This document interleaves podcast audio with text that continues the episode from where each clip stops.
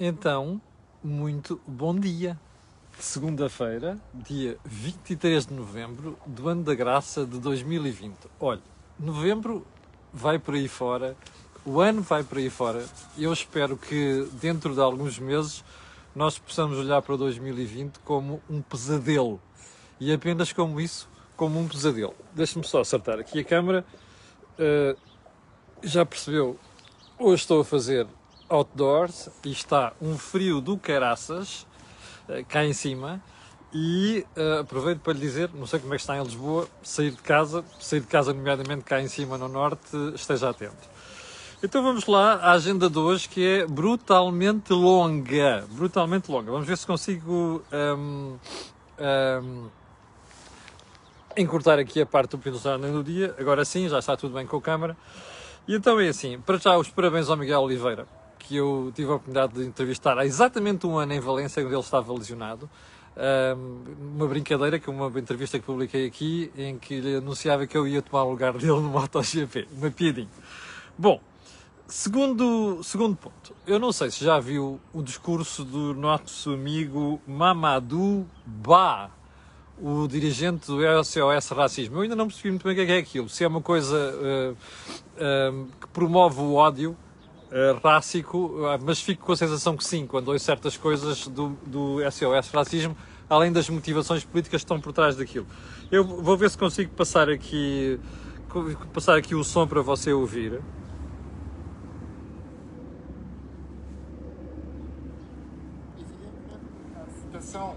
Faz parte da capacidade propositiva. Mas o que mais importa para combater o discurso de ódio é propor uma nova narrativa, um novo discurso, uma nova, uma, uma nova forma de olhar, de reinventar a humanidade. E é reclamar a ideia de que não há humanidade não é? a partir desta ideia é, enganosa, para não usar um palavrão, é, de que é, o alfa e o, o, o omega do mundo partem desta eurocentralidade.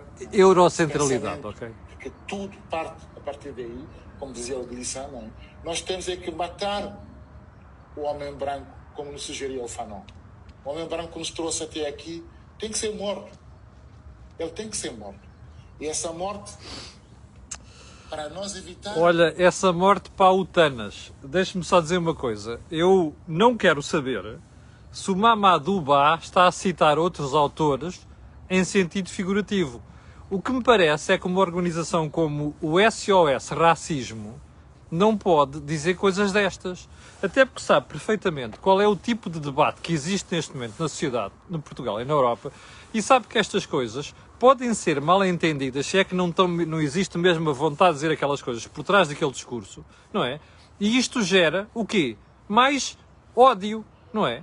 se alguém começa a falar em público sobre questões de é preciso matar o homem branco, como dizia o Fanon, o maluco do Fanon, posso eu acrescentar aqui, pá, isto é a pior mensagem que se pode passar para a sociedade, nomeadamente vinda de uma instituição chamada SOS Racismo. Olha, mas julgo você.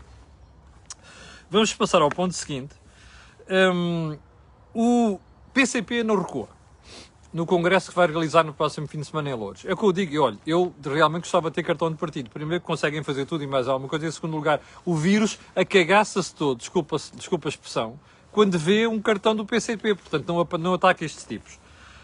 Um, ponto seguinte, um terço das rotas mundiais de aviação, ouviu bem, de longo curso, desapareceram em 2020. Um terço. Imagine o abalo sísmico que isto provoca no setor e imagino o ajustamento que as companhias aéreas vão ter que fazer. Quer dizer, companhias, menos a TAP, também como já percebeu. No fim de semana ficámos a saber, pela boca da Sra. Ministra da Saúde, aliás, cacofonia do discurso. No mesmo dia que o Primeiro-Ministro faz o seu discurso para anunciar novas restrições, a Ministra resolve dar uma entrevista a um canal de televisão. Não me lembro qual deles é que foi, peço desculpa. Um, realmente o governo não acerta uma matéria de comunicação. Uh, mas, dizia eu, uma das coisas que ouvimos falar da boca da ministra foi que os hospitais passam a ter liberdade para contratar médicos. Só agora. Sabe qual é o problema de Portugal?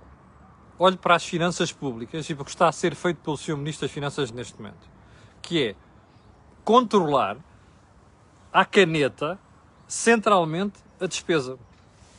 O Dr. Mário Centeno fez a mesma coisa, e dirá a você, pois é, mas isto é gestão de finanças públicas à lá do Dr. Salazar.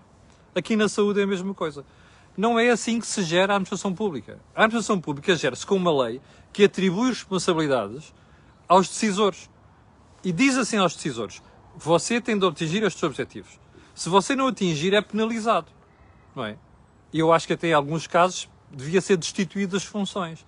Ora, é isto que tem que se fazer aos hospitais: entregar-lhes autonomia, mas dizer assim: está aqui o objetivo, vocês fazem o que entenderem, mas vão ser cobrados no final deste processo e vão ser responsabilizados. Agora, hoje é assim, decidido centralmente. No dia seguinte, entrega a gestão aos hospitais sem um sistema que permita avaliar o que está a ser feito. Dá desgraça. E vamos ver isso. Ponto seguinte, mais uma crítica à Anacom e a todo o esquema que está a ser montado para implementar, para implementar o 5G em Portugal, desta vez da Vodafone Portugal. Aliás, o Dr. Mário Vaz diz numa entrevista, salvo erro, ao, ao meu jornal, um, não, não é o meu jornal, não, é o meu jornal, é. Diz ao meu jornal que uh, ainda não conseguiu convencer a casa-mãe a ir aos leilões de 5G em Portugal. Eu não sei se o Dr. João Caneto Matos, presidente da Anacom, sabe o que isto significa. Ok, vamos dizer, ah, isto é pressão, não sei das quantas. Não sei. Sei é que ter três operadores e uma parte da indústria contra a Anacom na questão do 5G, volto a dizer, estou farto de dizer isto, não é bom sinal. Um, Donald Trump, a Pfizer e a vacina anti-Covid. Trump veio dizer no fim de semana que acha que a Pfizer não anunciou na semana anterior para não lhe dar jeito a ele nas eleições.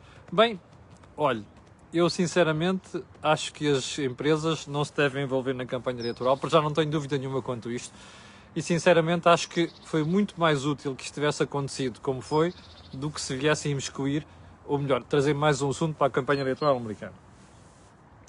Espanha e Alemanha na vanguarda da vacinação anti-Covid. Uh, Cheira-me que nos próximos dias vamos ter uma aceleração em Portugal de declarações nesta matéria. Quer apostar comigo? Vamos apostar? Bom, último ponto do período de do dia. A eficácia da vacina de Oxford e da Moderna esta manhã saiu notícia de que a eficácia, num estudo alargado, alargado, parece ser de 70%. Bom, se você comparar isto com o que foi dito logo no início, quando a vacina foi, quando comunicou os primeiros dados, há uma diferença grande, não é? porque se falava numa eficácia superior a 90%. É natural quando se faz estudos mais alargados. Mas isto só chama a atenção para a volubilidade de tudo quanto tem sido dito e quanto é dito nesta matéria e particularmente o que aconteceu nas últimas semanas. Ou seja, temos que olhar para isto sempre com muita cautela. Então vamos lá ao assunto principal de hoje. Um, as medidas e as novas restrições anunciadas pelos, pelos governantes e pelo Presidente da República no fim de semana. Primeiro foi o Sr. Presidente na sexta-feira. O discurso do Sr. Presidente da República até me pareceu um discurso mais sóbrio e mais sensato do que os anteriores. E porquê? Porque desta vez, embora não tenha sido explícito, foi à base do problema.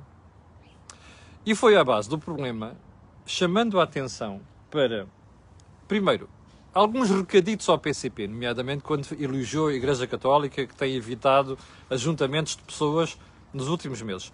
Ao contrário do PCP. O PCP, recordo, já foi o 1 de maio, já foi a festa do Avante, agora é o Congresso. O PCP é um, um Estado dentro do Estado, como já percebeu, não é? Sobretudo porque os meninos do Partido Socialista precisam do PCP. E, portanto, fazem os fretes todos. Portanto, Marcelo mandou os recados certeiros ao PCP. Mas mandou recados também ao Governo, em relação às decisões. Onde é que eu acho que o Presidente da República não esteve bem?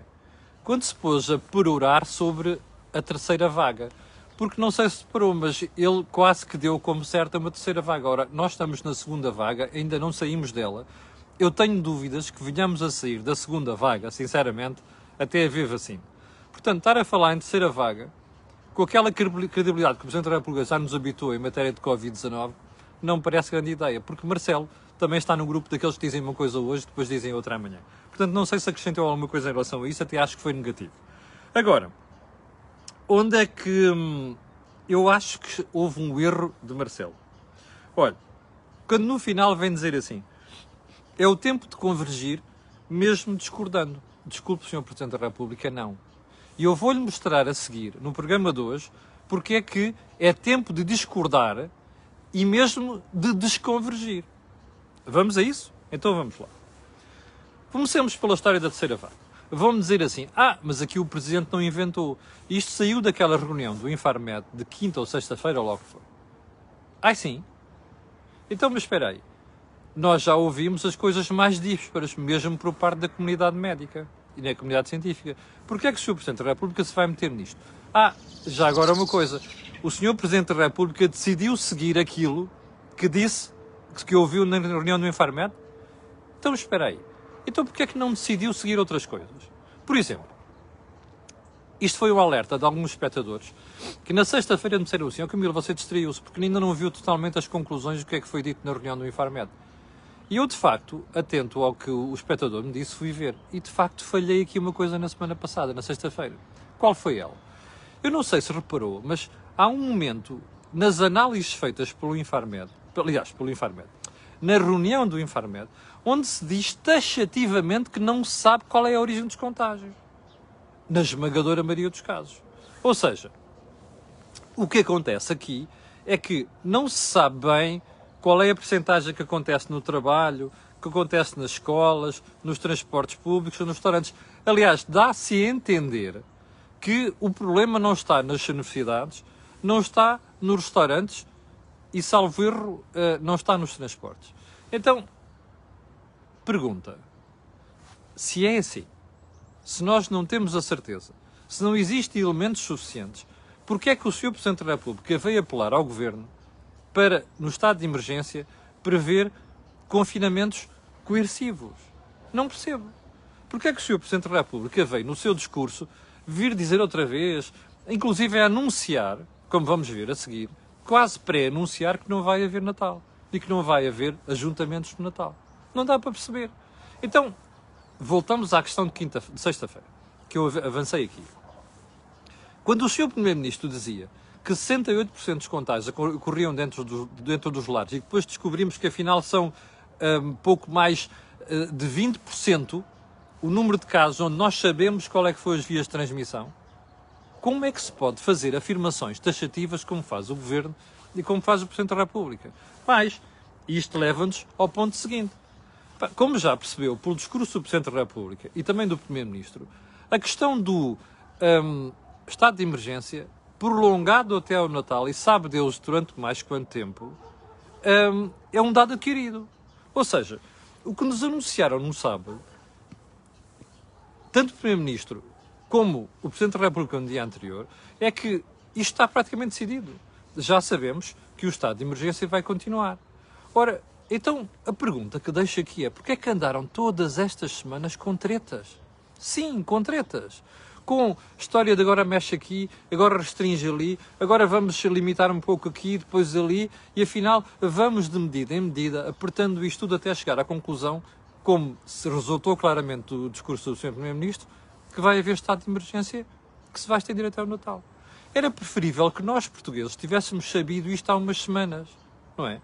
Era preferível que nos tivessem dito de forma clara meus senhores, você esqueça o Natal, não vai haver Natal para ninguém, nós vamos estender estas restrições aqui e ali. Aliás, como você viu um, no, no discurso do Primeiro-Ministro, são 127 conselhos com mais restrições, mas mais grave do que isso é que se criou duas pontes absolutamente desnecessárias. Uma não é no fim de semana que vem a seguir, o fim de semana a seguir é o do PCP, do Congresso do PCP, portanto não pode haver restrições, não é? Já percebeu? Lembra-se o que nós temos aqui há quase um mês sobre isto, quando, quando soube esta questão das restrições. É que, de facto, no fim de semana do PCP não pode haver restrições, sobretudo, sobretudo em loads. Mas agora repare, no fim de semana a seguir, porque depois calha um fim de semana prolongado, e o fim de semana do 8 também, que é o dia da Imaculada Conceição, um, o que é que o Governo faz? Primeiro acaba com as aulas. Segundo, diz às pessoas, pá, fiquem em casa. E dizem às empresas para manter os trabalhadores em casa. E terceiro, diz, bom, de sexta-feira à quarta-feira ninguém vai poder circular, fora do Conselho. What the fuck? Espera aí. Estão a tomar estas decisões com base nas dúvidas evidenciadas nas reunião de reunião do Infarmed? Estão a tomar estas decisões com base naquela dúvida de qual é que é o número de contágios dentro dos lares, afinal? Que sentido é que isto faz? Ou seja, estamos a matar a restauração, estamos a pedir às empresas para meter os trabalhadores em casa para pagar-lhes na mesma, está a perceber? Estamos a dizer aos pais para não irem para a escola, para não irem trabalhar, porque têm que ficar com os filhos à escola, eh, têm que ficar com os filhos em casa, porque os filhos não vão poder ir à escola, as escolas estão fechadas. É isto que estamos a fazer? Com base em dados que ninguém sabe se estão corretos, aliás, há cada vez mais dúvidas sobre isso. Eu não sei se o governo está a ouvir quem interessa ouvir. Há uma, há uma intervenção do Dr. Jorge Turgal, que é uma pessoa que sabe desta matéria, em que de forma taxativa um, criticou as decisões numa como uma conversa, numa entrevista com o jornalista Pedro Pinto, da TVI. Ou seja, a sensação com que nós ficamos é estes senhores não sabem o que estão a fazer. O problema, aliás, estes senhores, o Primeiro-Ministro, a Ministra da Saúde e o Sr. Presidente da República. Então, a pergunta que você pode fazer desse lado é, então, mas espera aí, porquê é que nos estão a obrigar, a, porquê é que estão a obrigar a aceitar restrições? Porquê é que nos estão a confinar sem terem certeza do que estão a fazer? Eu vou-lhe dizer, é muito simples, estão com medo dos caixões. Você recorda-se há meses que eu estou a dizer isto, desde março. O Sr. Presidente da República e o Sr. Primeiro-Ministro estão borrados de medo estão com medo dos caixões, percebe? Aquelas cenas continuam a passar-se na urgência, aqui não muito longe, do Hospital de Penafiel, não é? Continua a ter gente ali à espera, na, urgência, ninguém sabe o que, é que o, que é que, o que é que vão fazer, para onde é que vão transferir, quando é que vão transferir, e as pessoas acumulam-se ali nas urgências. É disso que o Sr. Presidente da República está com medo, e o Sr. Primeiro-Ministro. Pois, mas isto tem que ser exposto aos portugueses. Sabe porquê? Porque mostra a incompetência. A incompetência do Primeiro-Ministro, a incompetência da Ministra da Saúde e a treta toda sobre as reformas que o Partido Socialista fez, chegou a poder. Não fez nada. Percebe? E o problema é que chegou a uma situação em que eles estão com medo dos caixões e por isso é que estão a tomar estas decisões, que é para dar a sensação aos portugueses que estão a fazer qualquer coisa. E você vai ver como, como se pode intuir pelas palavras do Primeiro-Ministro na, no discurso que fez, a uma certa altura já dizia assim: ah, já começou a inverter e tal. Como tentando associar aquilo que está a acontecer às medidas do governo. A sensação com que nós ficamos, e eu ouvir o médico Ricardo Mexia, que eu acho que é ao, ao EC que ele faz estas declarações, ele diz claramente: bom, não estamos ainda a ver efeito nenhum das restrições.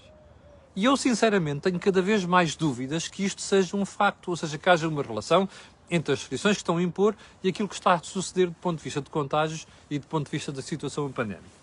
Bom, mas nós vamos ter a oportunidade nos próximos dias, nas próximas semanas, de perceber até onde é que vai a lata porque eu tenho a certeza que agora, depois destas restrições impostas que vão entrar em vigor hoje, tenho a certeza que o Sr. Primeiro-Ministro vai dizer daqui a uns dias, ah, se houver algum, algum, algum abrandamento, vão associar este abrandamento a estas medidas. Querem apostar comigo?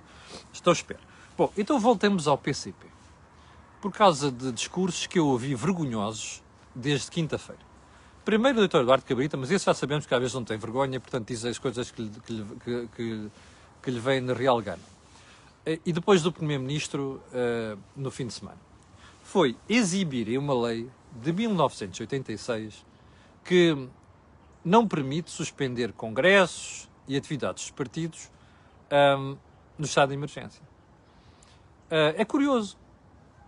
O senhor doutor António Costa e o doutor António Cabrita, Eduardo Cabrita precisarem de recorrer a uma lei do professor Cavaco Silva para justificar aquilo que querem fazer. Bom, então vamos lá à análise mais fina. A lei é de 1986, certo? Diga uma coisa. Você acha mesmo que quando a lei foi feita, alguém pensou em pandemias? Ok. A lei não permite suspender atividade partidária. Acho muito bem, estamos em democracia. Mas a questão não é essa. A questão é, quando a lei foi feita, não foi feita para este tipo de situação. Portanto, nós estamos perante uma coisa extraordinária, perante um facto extraordinário. Ora, se estamos perante um facto extraordinário, a pergunta seguinte é inevitável. Então o Sr. Primeiro-Ministro e o Sr. Presidente da República não acham que perante uma situação extraordinária era preciso ter mudado a lei para evitar que em situações de pandemia se possa continuar a deixar ao livre-arbítrio dos partidos este tipo de decisões? Não acham? Então espera aí. A situação colocou-se agora? Não. A situação já vem desde maio, em que nós falámos do 1 de maio, não é? Depois houve a história da festa do Avante, remember? E agora é a história do Congresso. Porque é que o governo, que é tão célere a mudar leis em, por tudo aquilo que mexe, não é? Por dar cá aquela falha, não foi capaz de mexer na lei, desde maio até agora, para proibir situações como esta. Sabe porquê? É muito simples. O governo precisa do PCP. Ok? Mais, o senhor Presidente da República era outro que devia ter tido a responsabilidade de falar nisto, está com medo, porque tem eleições em janeiro e porque não quer chatices com o PCP também, nem com o eleitorado de esquerda. Está a ver? E depois vêm com estas tretas para aqui pregar sermões aos, sermões aos portugueses a dizer não, isto é uma lei do cavaco, de 86, como se isso fosse critério para não mudar a lei atual. Portanto, pá, querem fazer fretes ao PCP, assumam que fazem fretes ao PCP. Não nos atirem a areia para os olhos, nem o seu Primeiro-Ministro, nem o seu Presidente da República. Bom, já vamos com 21 minutos nesta brincadeira. Hum, já agora uma coisa. O senhor Primeiro-Ministro pediu no discurso que fez aos portugueses para ficarem em casa. Não foi? Pediu às empresas para dispensarem os trabalhadores, para fazerem uma ponte forçada. E disse às pessoas que não vão poder mudar de conselho desde sexta-feira do outro fim de semana até quarta-feira seguinte. Ouviu bem? Até quarta-feira seguinte. Não podem sair de conselho. Foi isto que pediu, não foi? Então espera uma coisa. Se pede aos portugueses para não saírem de casa, se pede aos pais para não levarem os filhos à escola, se pede às escolas para fechar, porque é que não pede ao PCP para não fazer o Congresso? Eu não quero saber se o PCP promete, como o Jerónimo promete, que vai fazer uma coisa maravilhosa, extraordinária e que não vai haver problema. Não quero saber isso. É uma questão de imagem. É uma questão de exemplo, percebe? Está a ver como é que é a política portuguesa ao nível mais rasca que você podia imaginar. E depois, em vez de assumirem em vez de terem a coragem de assumir o que estão a fazer, vêm tentar tirar areia para os olhos portugueses. Olhe, os meus olhos não estapam. É muito simples. Hum, bem, eu tinha aqui mais os temas, vão ficar naturalmente para amanhã. Eu peço desculpa, mas de facto a agenda hoje era muito longa. Mesmo assim, ainda já conseguimos percorrer aqui todo o, o nosso espaço. Já agora, antes do final, quero recordar às pessoas que o canal tem, passou a fazer uma parceria com a Prozis e como eu disse na sexta-feira, se Vossas Excelências quiserem, vão lá ao site, quem, teve, quem, é, quem, é, for consumidor da Prozis, pode ir ao site, quando for para o checkout tem lá uma caixinha, porque ele vai perguntar se tem um código promocional, escreva lá Camilo. E depois ainda vai aparecer mais uma caixinha, que é o código promocional da semana de Black Friday, portanto pode anunciar descontos extra. Já sabe que as compras que fizer, depois está a ajudar ao canal, porque a Prozis, uma parte daqueles, daqueles valores, destina para apoiar o canal a cor do dinheiro. Olha, muito obrigado pela sua presença. São 8.080 pessoas que estão em direto. Eu quero agradecer a sua paciência e quero pedir a estas pessoas e outras que vão ver aquilo que peço sempre, que é colocarem um gosto, fazer partilha nas redes, nas redes sociais e também já sabe porquê. Aquilo que houve aqui, não houve mais sítio nenhum. Para o final, só quero recordar que esta semana vamos ter pelo menos uma entrevista, o nosso think tank, o Mel Talks e tudo aquilo que tem direito. Obrigado, com licença e até amanhã às 8.